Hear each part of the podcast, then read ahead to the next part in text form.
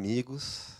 Bem-vindos a mais uma aula sobre a série psicológica de Joana de Ângeles, aonde buscamos estudar esta obra da nobre mentora que faz o maravilhoso trabalho de traduzir aqueles conceitos utilizados atualmente pela psicologia através da luz daqueles conhecimentos trazidos por Allan Kardec com a doutrina dos espíritos. Na aula de hoje, vamos trazer um breve resumo, além de outras colocações acerca do self. Um apanhado daquilo que tivemos em aula com os alunos inscritos no curso presencial. Allan Kardec, quando questionou aos espíritos aonde está escrita a lei de Deus, ele recebeu uma resposta inusitada. Estes trabalhadores da luz, que fazem parte da falange do Consolador prometido, disseram a ele que a lei está escrita dentro de nós, dentro do nosso ser, com outras palavras.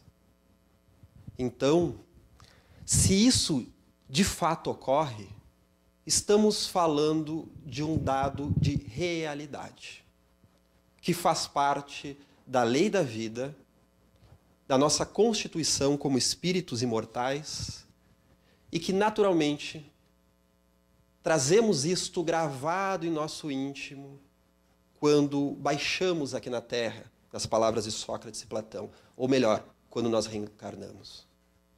Temos esta lei gravada em algum lugar dentro de nós e que gradualmente, conforme vamos evoluindo espiritualmente, esta lei que inicialmente é apenas mais um impulso perdido entre tantos outros impulsos que nos advêm dos instintos fisiológicos, das necessidades de sobrevivência, da lei do mais forte.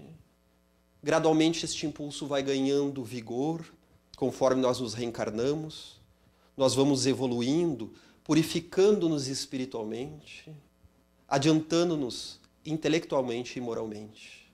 Este impulso vai sendo ouvido com maior clareza. Até o ponto de que vira uma espécie de voz a nos guiar em nossa caminhada, nos orientando, nos fortalecendo no caminho e nos dando uma espécie de intuição daquilo que é correto ou daquilo que não é. Daquilo que me convém, melhor falando, diferenciando daquelas outras propostas que, embora de aparência dourada, instigantes, fascinantes, talvez não venham acrescentar nada ao meu espírito. Ou pior, talvez venham a atrapalhar a proposta da minha presente encarnação. As propostas da vaidade, do orgulho, dos ciúmes, da competição, que muitas vezes viemos a prejudicar a outrem ou a nós mesmos. Então, esta voz vigorosa que nos traz um caminho mais sábio, mais belo, condizente com a lei de Deus, ela um dia se tornará a nossa consciência como um todo. Já não será apenas um chamado valioso, mas a nossa realidade. Pois esta lei de Deus inscrita na consciência, nas palavras usadas pelos Espíritos, nada mais é do que o self, a lei maior, o arquétipo central, organizador da nossa psique. Porque se estamos tratando de um dado de realidade, podemos imaginar que cedo ou tarde as ciências da Terra espelhariam este dado, este ponto de realidade. E aí nós estamos cada vez mais rumando para a percepção de uma diretriz evolutiva na biologia, que nos fala justamente da evolução dos seres unicelulares para os pluricelulares, se complexificando, se aperfeiçoando, não apenas através da seleção natural, como muito bem nos trouxe o excelente Darwin, mas também através de uma consciência que interage com esta evolução, conforme nos trouxe o seu companheiro, que lançou junto com ele a teoria da evolução, Alfred Russel Wallace, e assim como nos traz Kardec. Vamos ver que na psicologia, com muita clareza, isso não se dá de forma diferente. Pois vão ser nas palavras de Carl Gustav Jung que nos fala sobre o significado da vida, assim como outros psicólogos, como temos o caso de Viktor Frankl, que mesmo em um campo de concentração pôde perdoar aos seus agressores, assim como trazer a informação, o insight, a observação de o que, que move o ser humano é o sentido a busca de sentido. Estamos falando então de um dos aspectos centrais da psicologia de Carl Gustav Jung. O espírito Joana de Ângeles, aproveitando-se dessa nomenclatura que foi nos trazida pelo velho sábio da psique, Jung, ela vai nos falar da missão do ser na Terra de integrar-se nos valores profundos do self. Veja bem, integrar-se nos valores profundos que já carregamos lá no fundo do nosso inconsciente, que está emanando um sinal para a nossa evolução, para o melhor proveito daquelas situações dolorosas ou agradáveis, das diferentes condições que enfrentamos no nosso dia a dia, daquela voz da sabedoria. Este termo, o self, nas palavras de Jung, nada mais é do que o si mesmo. Uma palavra que diz respeito ao eu. Então, em psicologia profunda, nós temos duas palavras que são uma tradução do eu: o ego que em latim quer dizer eu, e self, que em inglês tem o mesmo significado. Por isso, Jung tomou cuidado da sua obra de grafar sempre self com S maiúsculo, porque é um conceito da sua psicologia. E toda vez que ele utilizava-se do termo, que é mais apropriado ainda, o si mesmo, também utilizava-se do S maiúsculo, para dar o entendimento que não estava falando apenas da nossa personalidade odierna, esta que paga contas, que tem a idade X que hoje temos, que tem os seus compromissos na vida, que ocupa tal lugar no mundo, na família, no trabalho, que desempenha um papel na sociedade, que tem uma noção de que agora estamos em determinada região do planeta, em tal hora do dia, isto quem faz é o nosso ego, esse nosso eu transitório, nas palavras de Joana de Ângeles. Aquela personalidade que nós viemos viver nesta vida. No meu caso, o Alexandre nessa presente encarnação. Este é o meu eu transitório, o meu ego, o centro da consciência. Toda vez que Jung utilizava-se do si mesmo com S maiúsculo, se referia então a este núcleo organizador da psique, o arquétipo central e também o núcleo autorregulador da psique. Ele tem essas duas funções. Ele organiza a experiência e, ao mesmo tempo, ele regula os nossos acontecimentos psíquicos para a sua harmonia e para a sua totalidade. Ou melhor, para o desenvolvimento das nossas forças em direção àquilo que um dia nós iremos nos tornar. Aí, utilizando-se mais uma vez de Joana de Ângeles, o espírito puro que iremos nos tornar quando já tivermos superados os mundos de provas e expiações, a necessidade de reencarnações e podermos, mais adiante, já com a nossa experiência de muitas vidas, já tendo superados a nós mesmos, poder habitar os mundos felizes na escala então conhecida como escala angelical, nas palavras da mentora.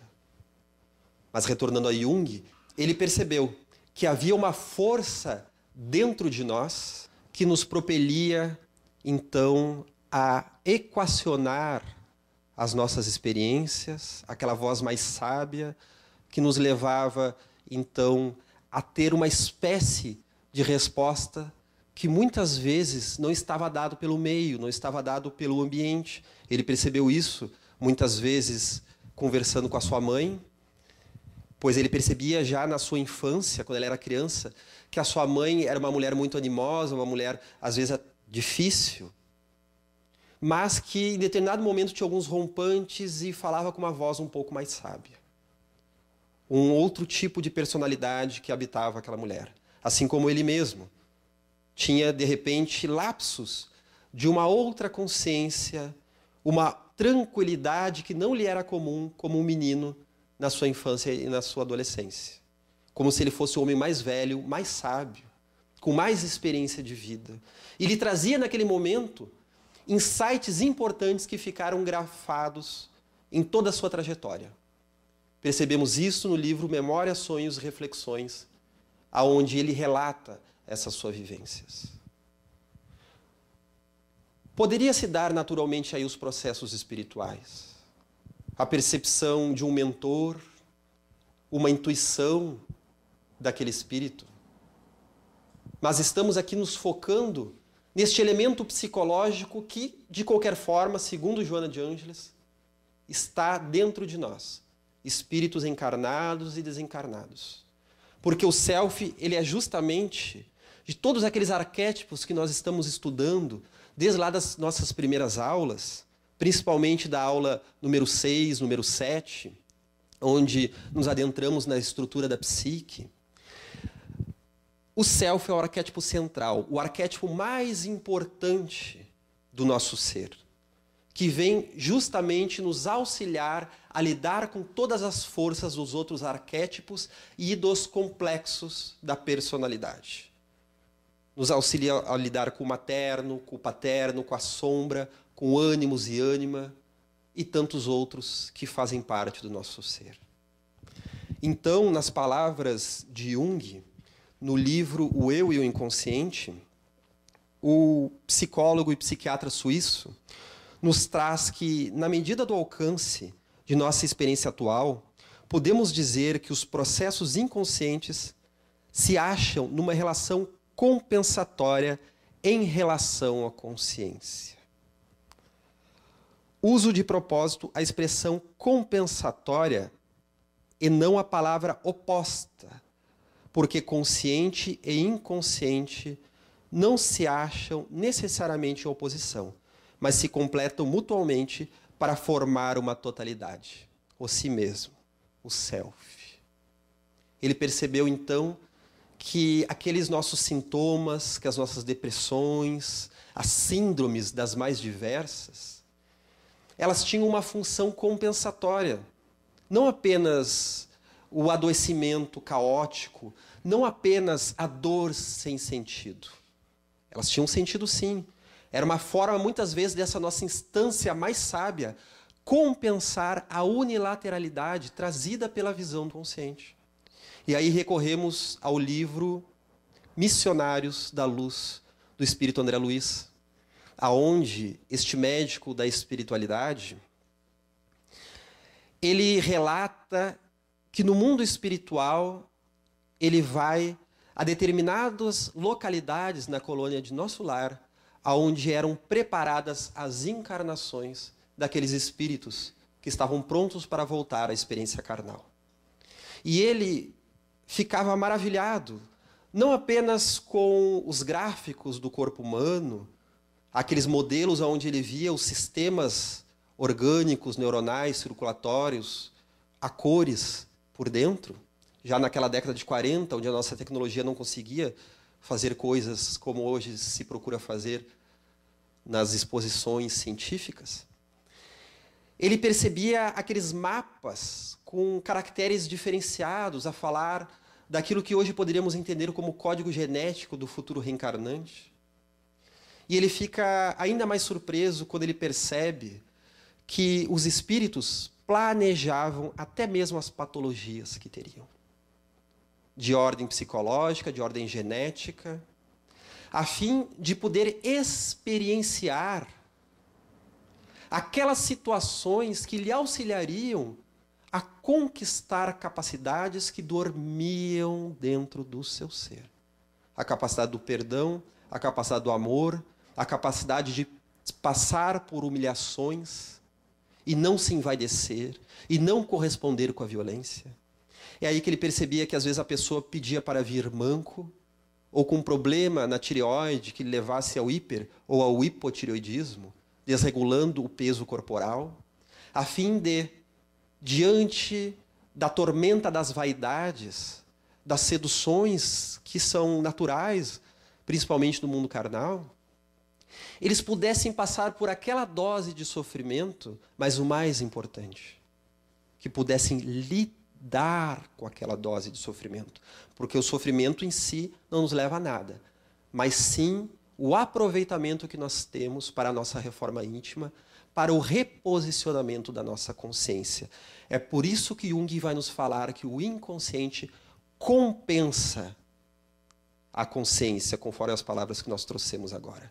E ele fala muito bem, formam aí consciente e inconsciente uma totalidade, o si mesmo.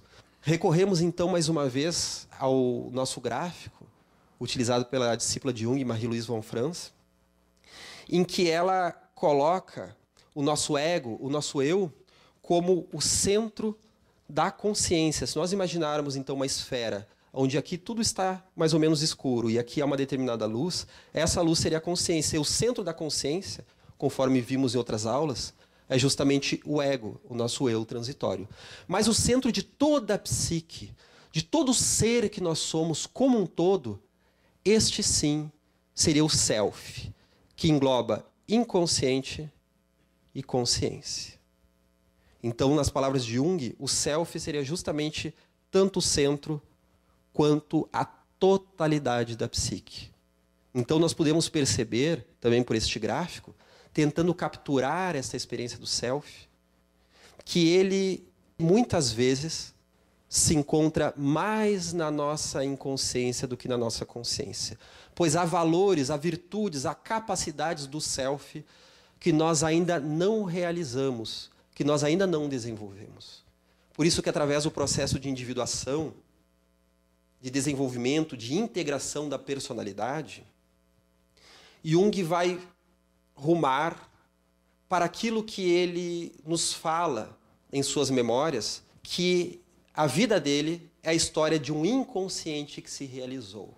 Ou seja, que passou pelo seu processo de individuação, propelido pelo seu self, e conseguiu realizar aquelas aptidões inconscientes que ele veio realizar nesta vida. Porque, na verdade, na experiência carnal, nós nunca vamos realizar o self como um todo, pois estamos falando aqui da estrutura do espírito puro, já plenamente desenvolvido depois de sucessivas reencarnações. Então, isso é importante nós diferenciarmos, que o processo de individuação, ele não é o processo de perfeição, é de integração da personalidade. Porque um espírito, ainda muito imperfeito, que nasce na Terra com determinadas demandas a realizar, para que depois em outras vidas possa seguir realizando aquelas outras que agora não lhe é capaz, a sua individuação nessa vida vai lhe levar a uma harmonia maior, a integrar aqueles aspectos que tomam a sua personalidade e que lhe atrapalham. Então a sua integração não vai levar a um espírito puro ainda. Vai levar a ser uma pessoa melhor, mais agradável, mais capaz de compreender a si mesmo e de também poder colaborar no meio em que vive para as próximas encarnações, ele terá novamente a demanda, ao reencarnar-se, de fazer a integração da sua personalidade com aqueles outros elementos que ele vai trazer para serem vividos naquela vida.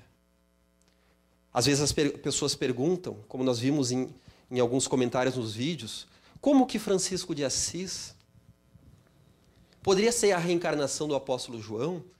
Se reencarnado como Francisco, ele contrai câncer e desenvolve outras doenças.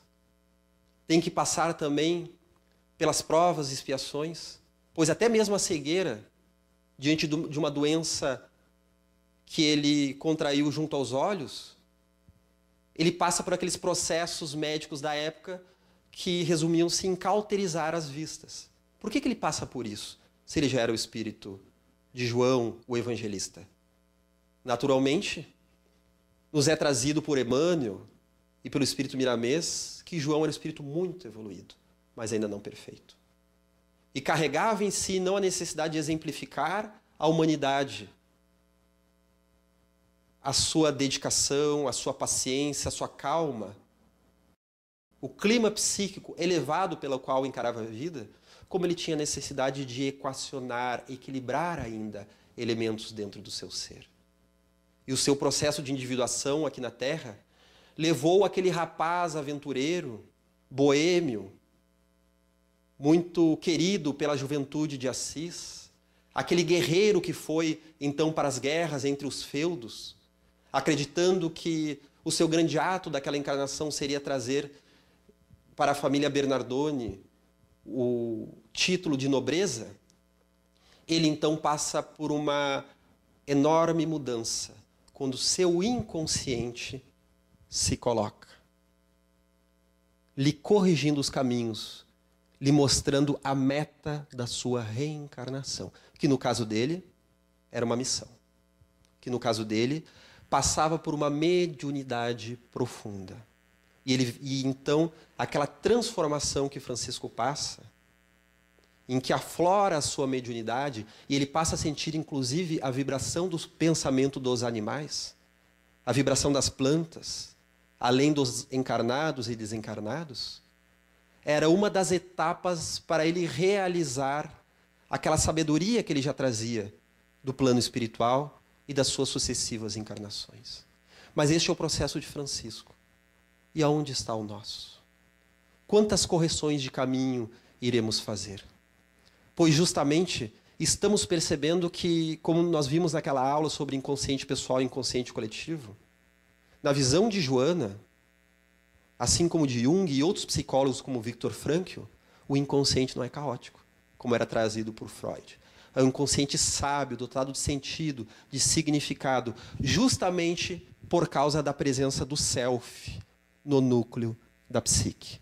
Justamente aquele inconsciente que vai nos falar que o self, então, este sim seria o nosso eu maior, o nosso eu verdadeiro. Haroldo Dutra Dias, no ano de 2015, ele proferiu num seminário sobre Joana de Ângeles, que realizamos aqui no Rio Grande do Sul, uma palestra sobre psicologia e o evangelho. Deixamos a dica, está nas playlists da TV América, onde nós temos os nossos seminários anteriores. Temos este segundo seminário sobre Joana de Ângeles, em 2015, o terceiro em 2017, tratando destes temas. E Haroldo, lendo um dos capítulos do nosso amigo Cláudio Sinotti, da Bahia, ele captou muito bem o significado do self e ele fala que toda potencialidade clama por realização. Em outras palavras, que toda semente quer viver, toda a promessa de virtude que carregamos espiritualmente dentro de nós ela nos traz um, uma espécie de instinto espiritual, e aí nos utilizamos das palavras de Kardec e de Joana, uma espécie de instinto espiritual que nos fala de uma necessidade de nos realizarmos em outros aspectos mais amplos, mais profundos e mais belos, que não apenas aqueles do mundo. Poderíamos dizer também, nas palavras de Emmanuel, no livro Seara dos Médiuns, seria a diferença entre aptidão e experiência. Falando então da mediunidade, o mentor de Chico Xavier nos diz que mediunidade é aptidão, não experiência. A experiência nós vamos ter. Então a mediunidade fala de uma promessa, de um compromisso, muitos os chamados, mas que necessitará da nossa experiência. Aí sim, e poucos os escolhidos. Os escolhidos são aqueles que vivem as suas capacidades. Jung, falando então do self, ele vai se utilizar da figura da semente da árvore, da bolota do carvalho, que é apenas uma semente, mas que já traz o seu código genético toda a estrutura da futura árvore portentosa. E essa semente, como nos diz Walter Boechat, pode vir ou não a se realizar, a depender do nosso esforço, a depender da, da, nossa busca de autoconhecimento, a depender das questões do meio. Da, então, o meio ambiente em que é colocado aquela semente vai depender de uma série de condições para que ela venha a frutificar, conforme nos traz Jesus em sua boa nova frutificando, ela vai tornando-se então aquela árvore. Então nós podemos entender que todos os seres humanos trazem inúmeras potencialidades grafadas dentro de si. É o nosso self que clama por realização. O psicólogo, o analista Manstein, no livro Jung, O Mapa da Alma, ele nos diz que o self vai trazer a alguns indivíduos aquela impressão de como se estivessem em uma espécie de experiência sem ego.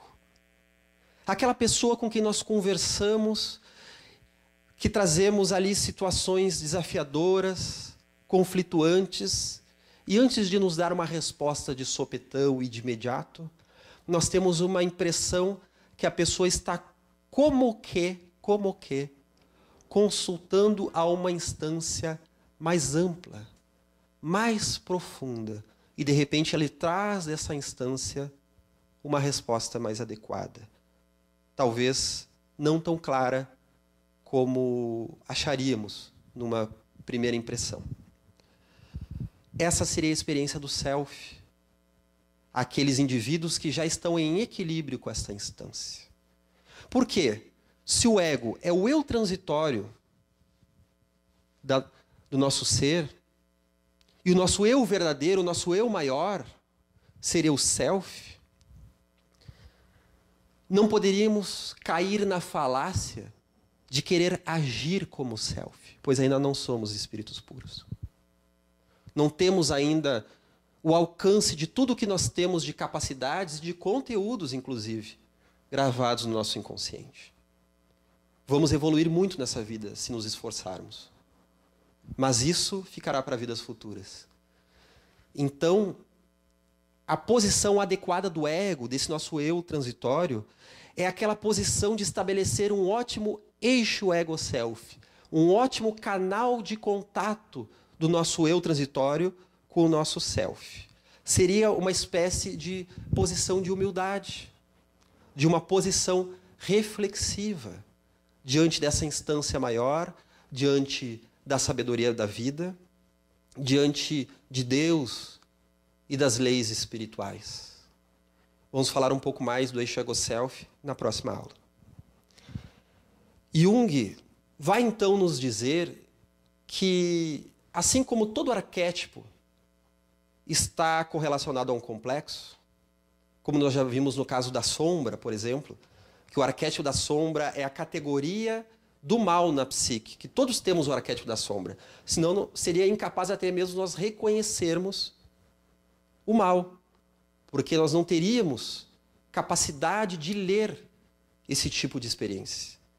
Então, assim como nós temos o arquétipo do, da sombra, nós temos a nossa sombra pessoal, aqueles elementos nossos, das nossas maldades, dos nossos impulsos agressivos, ou até mesmo daqueles elementos até, até mesmo sadios, que não estão sendo vividos, por isso fazem parte da nossa sombra, porque são desconhecidos, porque são recebidos como ameaçadores. Então, essa é a nossa sombra pessoal. Então, nós temos o arquétipo do ânimos e da ânima, mas temos também o ânimos e ânima o masculino e o feminino dentro de nós em forma de complexo, de vivência pessoal. As minhas experiências nessa presente encarnação acerca do tema do masculino e do feminino. Então, o self, é um arquétipo que se correlaciona ao ego, que é um complexo. Então há o arquétipo do eu, o self, e o complexo do eu, o ego. Então podemos dizer que o self, ele além de ser a nossa imagem arquetípica do eu, nosso eu total, ele também é a imago Dei, a imagem de Deus gravado dentro da psique humana. Jung, quando ele afirma que ele, como psicólogo, seria incapaz de diagnosticar se Deus existe ou não de fato, ele era sim capaz de nos dizer que ele existe como experiência psicológica. Porque a ideia de Deus, a ideia de uma divindade, de um centro organizador, de algo que traz sentido à vida, está presente em todas as sociedades planetárias, das mais desenvolvidas às mais primitivas, daquelas que nunca tiveram contato algum com a civilização, como os povos indígenas, os aborígenes australianos, como nos povos da antiguidade, até mesmo naquele, naquelas imagens deixadas pelos povos das cavernas do período paleolítico e neolítico, já há a ideia de seres divinais.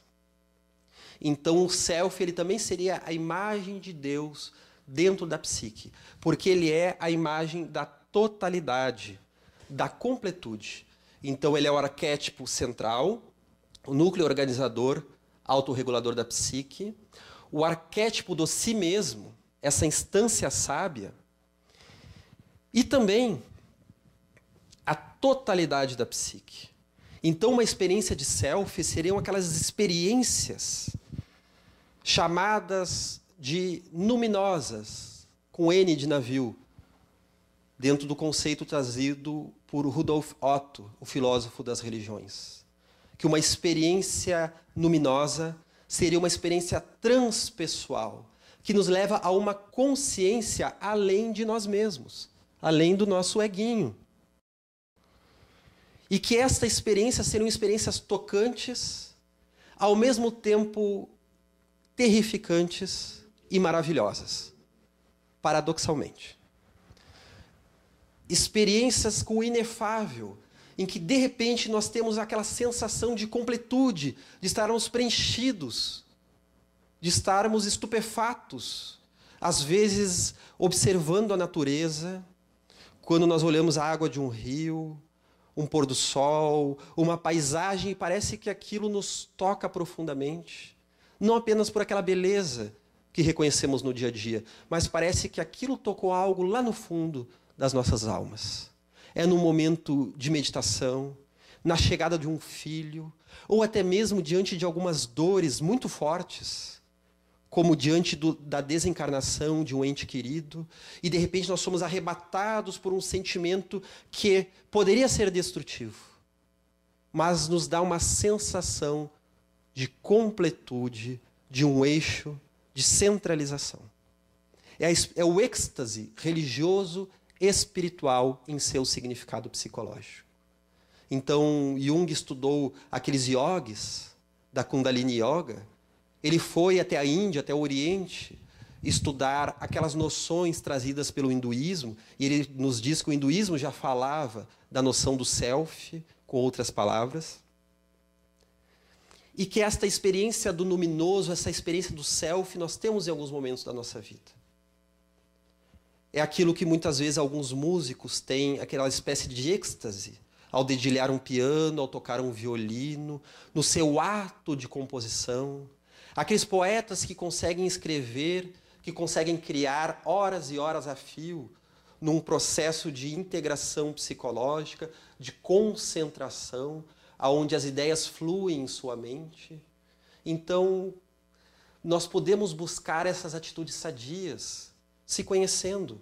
Há pessoas que buscam isso na pintura, nas artes, que são também uma porta para o inconsciente.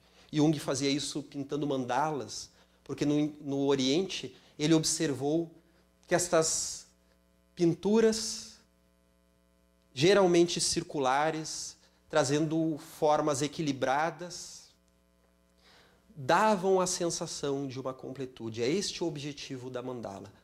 Então a pessoa vai observando a ela, ao seu núcleo central, e vai tendo aquela sensação de completude. Então pintar mandalas também é um ato terapêutico, pois, como estudou Nise da Silveira, pesquisando com os pacientes psiquiátricos, conforme há um filme no Netflix sobre a sua vida, ela percebeu que levar aqueles doentes mentais que estavam sofrendo então com uma esquizofrenia, com uma psicose e outras tantas formas de desequilíbrio psicológico, que levar eles a fazer esta espécie de pinturas auxiliava que o seu inconsciente se manifestasse. Então eles criavam, com a sua criatividade, aquelas imagens circulares e se encontravam mais calmos, mais tranquilos, mais equilibrados dentro do seu processo pessoal. Então, essa experiência da totalidade, se a gente não encontra ela em vida, nós temos uma tendência de fazer uma projeção do self, que pode ser de forma patológica ou de uma forma até mesmo um pouco saudável. O que seria essa projeção de forma patológica? É muito natural que este sentido da vida nós projetemos.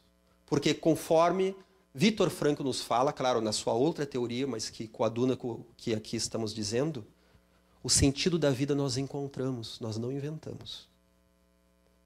Nós encontramos, é uma sensação de autoencontro quando rumamos para uma atitude, para uma vocação, para um papel que iremos desempenhar, para um autoconhecimento. Então, se nós não encontrarmos isso, nós podemos projetar isso na sociedade, o que é muito comum no nosso estágio evolutivo do mundo de provas e expiações. Podemos projetar no futebol. Vemos aquelas pessoas que o time de futebol vale mais do que as amizades, vale mais do que os familiares. Então, se o time está bem, é a maior experiência da vida da pessoa. Se o time está mal, ninguém aguenta a pessoa dentro de casa. Né? Então, o futebol é colocado acima de tudo. Aquelas pessoas que projetam no dinheiro, naquela busca incessante de enriquecer acima de tudo, e aí podem muitas vezes perder o sentido da vida, como nós vimos na década de 30, com a crise da bolsa de valores, ali no ano de 1929, em que os maiores bilionários do planeta, perdendo as suas fortunas com a queda da bolsa, atiravam-se dos arranha-céus, infelizmente, através do ato hediondo do suicídio, porque não sabiam viver sem aquela noção do enriquecimento. Na verdade, era uma instância sadia dentro de si que não estava sendo vivida adequadamente. Era projetada no dinheiro, porque nós sabemos que o dinheiro, como uma necessidade do mundo, da vida na materialidade, é natural que faça parte da nossa vida. Como nos dizia Chico Xavier, tem valor neutro. Ele recebe aquele valor que nós damos a ele. Mas é muito natural que então nós vamos projetar o self no dinheiro, nas drogas, na sexualidade desvairada, na internet. Então a pessoa fica conectada 24 horas na internet, nas redes sociais. Estamos tendo o fenômeno atual das clínicas de desintoxicação em videogame e internet, devido ao grande número de jovens que passam horas, inclusive dias, jogando, e em alguns raros casos chegam até a desencarnar com uma parada cardíaca, porque estão ali atrofiando seus músculos em um, um lazer que poderia ser gostoso se vivido adequadamente. O lazer do videogame, dos jogos eletrônicos, dos filmes, das, dos seriados na TV, mas estão às vezes centralizando a sua vida em torno deste objeto mais passageiro. É uma projeção do self, é uma projeção de Deus nessas coisas. É muito comum então que haja na sexualidade. E uma projeção não patológica, que é uma projeção muito natural, é que Jung entendeu que todo aquele conteúdo que vem do nosso inconsciente para a consciência, primeiramente ele vem em forma de projeção. Ele não é entendido. Então, o lado mais sábio nosso, por exemplo, nós vamos projetar em uma pessoa que é sábia, em um professor, nós vamos projetar em um palestrante, nós vamos projetar em um líder religioso, um líder político, um, um, um guru, um familiar que talvez tenha mais conhecimento de alguma área que nós admiramos. Não é que a pessoa não possa ter aqueles atributos. Em alguns casos tem, em outros nem tanto, porque é uma projeção nossa, não é? Mas o importante é que ali nós estamos sentindo uma realidade interna que é nossa. Aquela sensação maravilhosa que nós temos quando somos tocados pela palavra, por exemplo, de um Divaldo Franco, que na minha, no meu caso eu admiro muito, aquela sensação é minha. Divaldo tocou com as suas palavras, porque é muito sagaz nas suas colocações, muito claro e muito sábio nos seus entendimentos e na sua experiência dessa presente encarnação. Mas eu pude sentir aquilo porque dentro de mim eu também tenho um sábio que um dia irá se realizar com maior potência. Então é uma sensação interna minha e que é muito importante que nós venhamos a humanizar aquela pessoa. Compreender que, por mais que a pessoa tenha aqueles atributos, também há a projeção de nossa parte. Por isso, o Chico Xavier tomava aquele cuidado de nos dizer o seguinte: Meu nome é Francisco. Tira o Fran, fica o Cisco. Algumas pessoas acreditavam, então, que era uma forma um tanto autodepreciativa, mas que, diante das inúmeras seduções, os inúmeros elogios que aquele nosso irmão recebia, que não deixava de ser também uma pedra de tropeço para a vaidade que ele trazia dentro de si, conforme ele nos alerta, que ele percebia. Está certo que a vaidade do Chico talvez fosse muito diferente da nossa, né? que somos assim mais arrogantes, mais vaidosos, mas ele tinha, conforme ele nos dizia. E que aquela sua cegueira no olho, aquele seu pulmão debilitado e todas as doenças que ele veio a ter, era uma forma de dar uma segurada nele para que ele viesse a fazer aquele trabalho de paciência, de autoconhecimento. Aqueles dois anos de labirintite que ele teve nos seus últimos anos em Pedro Leopoldo, pouco antes de ir para Uberaba, não deixava de ser uma das provas psicológicas que o seu espírito veio colher nessa encarnação para a sua melhor integração, para melhor rumar na sua missão divina que ele tinha aqui junto à mediunidade e junto ao espiritismo, para ficar mais humilde, mais centrado. Então é muito importante que ao admirar alguém, nós humanizemos essa pessoa. Aquela pessoa também tem sua sombra, também tem as suas fragilidades, também tem as suas dificuldades. Porque senão nós vamos nos admirar de forma ingênua daquele ser e acontece como aquelas tribos que projetavam o self no pajé. Tem uma explicação do Gelson que ele nos traz, em que ele fala que as tribos projetavam o self no pajé e ele, de certa forma, incorporava esse papel junto à tribo. É o pajé que tem o sonho premonitório, aqueles também chamados grandes sonhos, que são sonhos que não dizem respeito apenas à sua personalidade, mas sim aos caminhos de toda a tribo, aos caminhos do coletivo. E ele então era aquele núcleo organizador, o núcleo civilizador de determinadas tradições indígenas, de determinados povos, é o xamã, é o pajé, é, aquela, é o oráculo de Delfos, é o filósofo, então ele ocupa aquele espaço. E haviam tribos que colocavam todo o ouro das suas realizações, todo o valor, todo o mérito na qualidade da mediunidade da sabedoria do pajé. E no momento que o pajé não correspondesse a isso, no momento que morria a colheita, no momento que haviam doenças na tribo, essas tribos passavam a entender que o pajé não funcionava mais. Então nós passávamos aí não necessariamente por uma desidealização, porque quando cai uma idealização positiva que colocamos em alguém, nós temos aquele costume de falar assim: ah, eu já não idealizo mais a pessoa. Até pode ser verdade, mas na maioria das vezes há um estágio anterior à desidealização. Há a idealização negativa. Primeiro nós projetamos o self, depois nós projetamos a sombra. E quando nós projetamos a sombra, nós acreditamos que aquela resposta que tínhamos da vida momentaneamente, daquela ferramenta, daquele familiar que nos auxiliou, daquele professor, daquele chefe, daquele marido, daquela esposa, daquela pessoa em que nós projetamos algo muito belo, nós temos uma dificuldade de entender que ela teve um papel momentâneo daquela forma e que agora nós podemos nos munir daqueles recursos que nós nos utilizamos quando éramos mais imaturos, mas rumar para outros entendimentos. Quando não fazemos isso, nós projetamos a sombra na pessoa. Ela é o vilão. Então a tribo matava o pajé. Literalmente.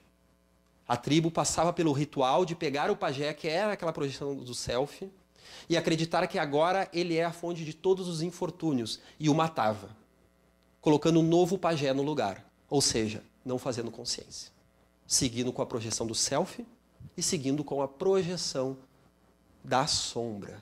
Então, mais importante que matarmos os nossos pajés será humanizá-los para que gradualmente aquela projeção vá deixando de ter sentido. Porque nós vamos fazer a nossa autorrealização por nós mesmos. Vamos buscar rumando o autoentendimento. E compreender que aquela pessoa teve o seu papel importante ou um pouco difícil, cada uma em seu lugar. Joana de Ângeles, então, no livro Triunfo Pessoal, ela nos traz que esse seria o processo de integrar o ser nos valores profundos do self, como falamos,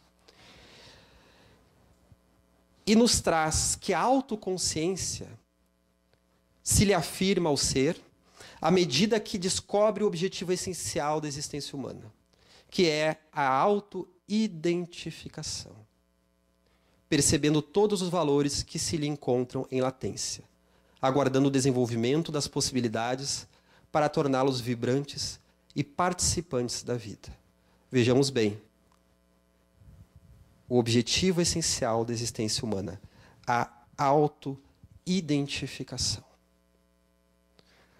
Jung trazia que a pior dor é a dor sem sentido. É a dor que nós passamos bloqueando as nossas capacidades de ter insights, de chegar a novas resoluções, de fazer daquela dor um degrau para a nossa reforma íntima. A dor dotada de sentido, de significado, é mais possível de ser suportada para ser devidamente superada. Então, amigos, nós podemos entender que ainda em nosso estágio evolutivo, ainda somos seres um tanto atrapalhados, mas que carregamos em nós uma estrutura divina a ser realizada. A estrutura daquele espírito puro que um dia se realizará dentro de nós. Será através do contributo das reencarnações que nós vamos substituindo os vícios por virtudes, que serão conquistadas, pois se encontram, por enquanto, como semente do carvalho. Se encontram dormindo dentro de nós. E agora, já ao final da aula, vamos trazer uma colocação essencial para o entendimento de Joana de Ângeles. Pois nessa aula nós falamos muito da visão de Jung. E qual é a visão dos espíritos desencarnados acerca desse processo? Existiria este fenômeno que a ciência da psicologia traduz como self? Existiria este centro organizador da psique? Existiria esta imagem de Deus dentro de nós? Em triunfo pessoal, o espírito Joana de Ângeles comenta: o self não é apenas um arquétipo aptidão, mas o espírito com as experiências iniciais e profundas de processos anteriores, nos quais desenvolveu os pródromos do Deus interno nele vigente, face à sua procedência divina, desde a sua criação. É natural, portanto, que possua heranças, atavismos, reminiscências, inconsciente pessoal e inconsciente coletivo, face ao largo trânsito do seu psiquismo no processo evolutivo ao largo dos milênios. Herdeiro de si mesmo, o self é mais que um arquétipo, aptidão, sendo o próprio ser espiritual precedente ao berço e sobrevivente ao túmulo. Então, Joana de Ângeles vai ressignificar o conceito junguiano acerca do self e da individuação. No momento em que ela nos diz que o self nada mais é o próprio ser espiritual precedente ao berço e sobrevivente ao túmulo. Pois é na trilogia de livros entre os 16 da sua série psicológica, Triunfo Pessoal, Vida, Desafios e Soluções e o Despertar do Espírito, que ela vai concluir, não é uma afirmação acadêmica, não é uma construção científica, mas uma construção lógica baseada no espiritismo e na psicologia, em que ela vai concluir que o self nada mais é do que o espírito. É um sinônimo do espírito. Em dois elementos que aqui poderíamos separar didaticamente para melhor compreender essa colocação.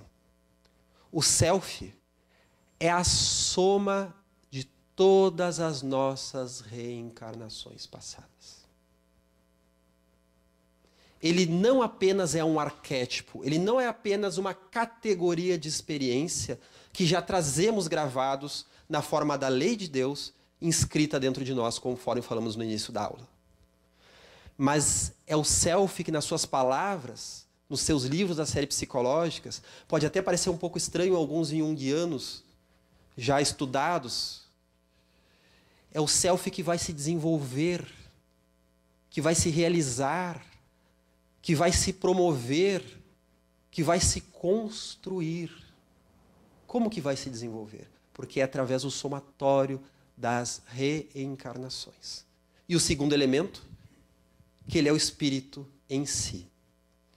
Mas é o espírito como um todo, na sua máxima totalidade. Porque, como nós vemos, se desencarnarmos agora, não necessariamente vamos chegar ao mundo espiritual com toda a consciência, com tudo aquilo que em nós era inconsciente. Vemos o caso do livro Nosso Lar, onde André Luiz chega ao mundo espiritual complexado, cindido, atrapalhado, atormentado. Então ele não chega ao mundo espiritual como o espírito puro, o seu self se realizando. Então nós podemos dizer que o self, nas palavras de Joana, mais uma vez, é o espírito na sua máxima totalidade. Então, com esta nova compreensão que nos aponta novos rumos, vamos ficar com a deixa para a nossa próxima aula. Então, convidamos a todos né, que nos assistem pela internet que se inscrevam no canal que acione o sininho para receber as notificações da nossa próxima aula.